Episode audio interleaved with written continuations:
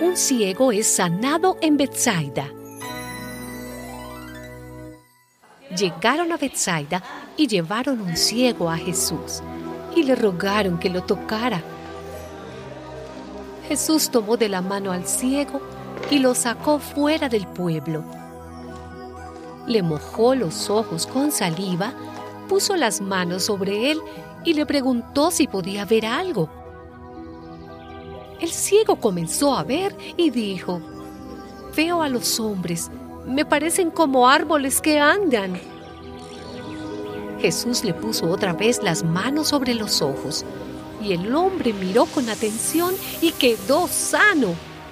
Ya todo lo veía claramente entonces Jesús lo mandó a su casa y le dijo, no vuelvas al pueblo.